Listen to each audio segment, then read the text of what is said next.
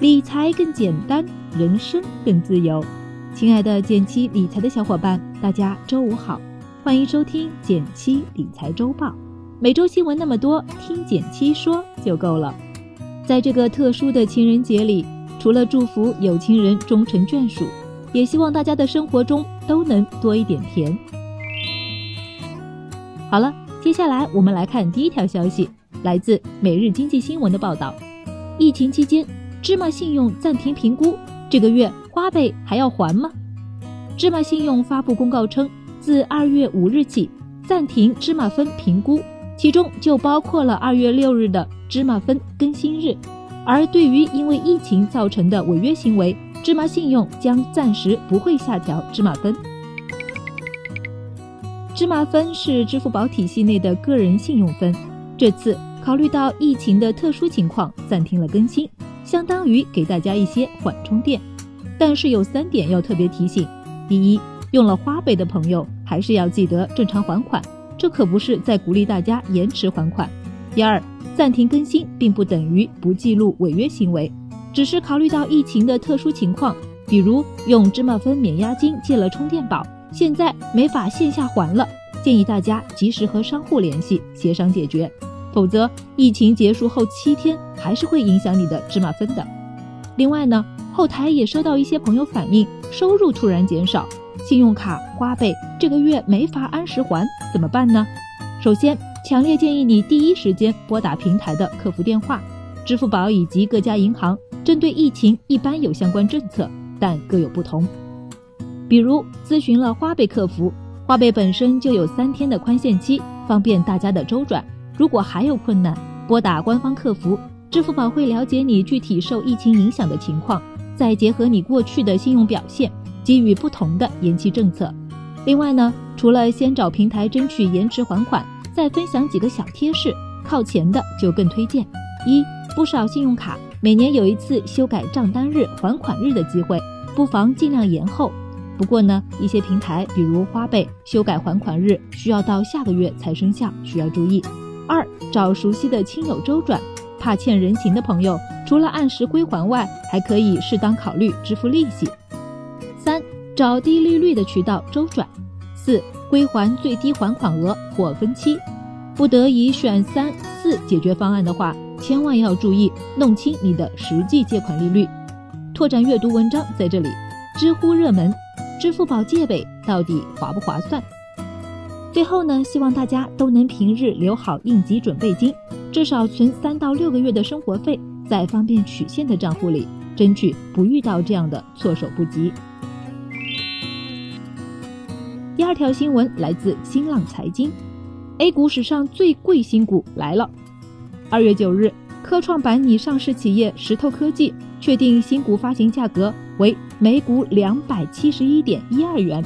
这一价格创下了 A 股史上最高发行价。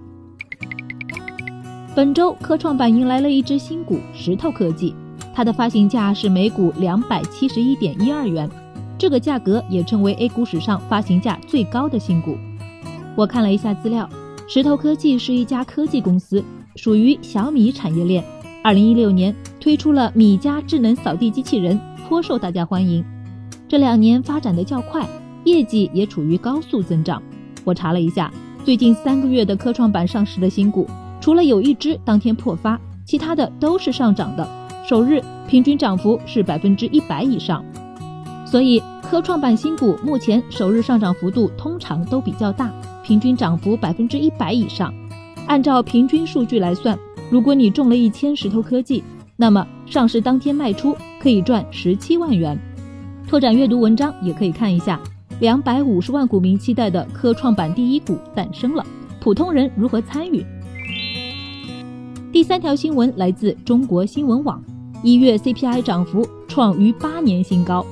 国家统计局二月十日上午发布数据显示，二零二零年一月 CPI 同比上涨百分之五点四，涨幅比上月扩大零点九个百分点。先来科普一下 CPI 是什么，简单来说。CPI 是居民消费物价指数，它的涨跌在一定程度上反映了通货膨胀的情况。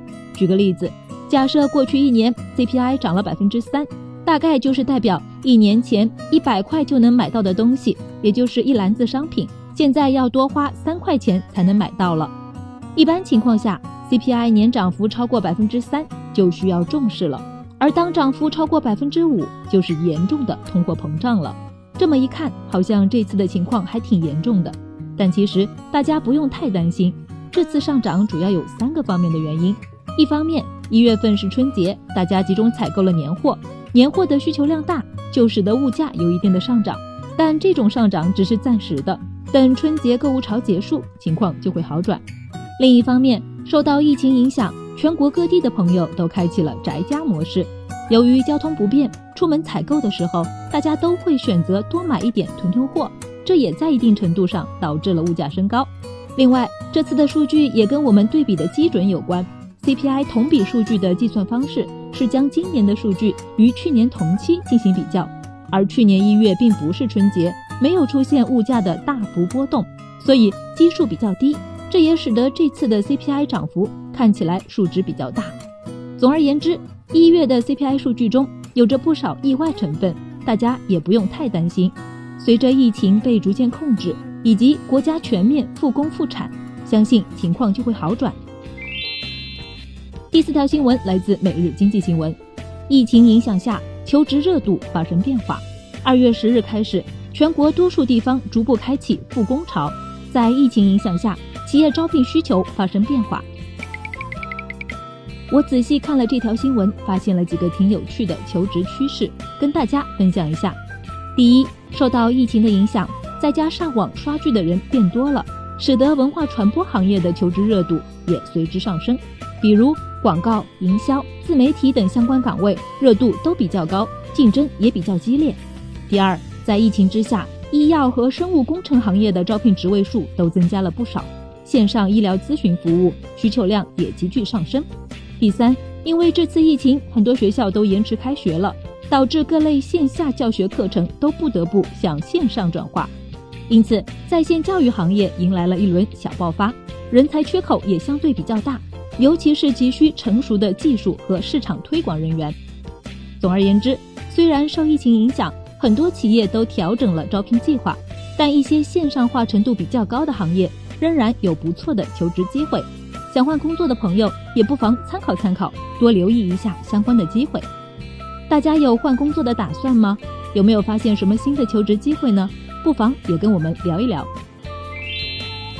最后来到一句话新闻时间，皇上你也该知道一下。来自新华网的消息，二月十日，全国逐渐迎来反攻潮，三通一达等十三家快递企业恢复正常运营。来自中国基金报的消息，新冠肺炎疫情丝毫不改新基金发行的火热局面。即日起至二月底，公营瑞信、华夏、博时、瑞远等多家公募均有绩优基金经理发行新基金。来自中关村在线的消息，二月十三日下午两点，小米通过网络直播的方式发布小米十，这也是国内手机厂商首次采用纯线上发布会的形式。感谢大家收听今天的减七理财周报，一同感知正在发生的变化，提高经济敏感度。更多投资新闻解读及理财科普，欢迎关注我们的公众号“减七独财”，简单的减，汉字的七，我在那里等你。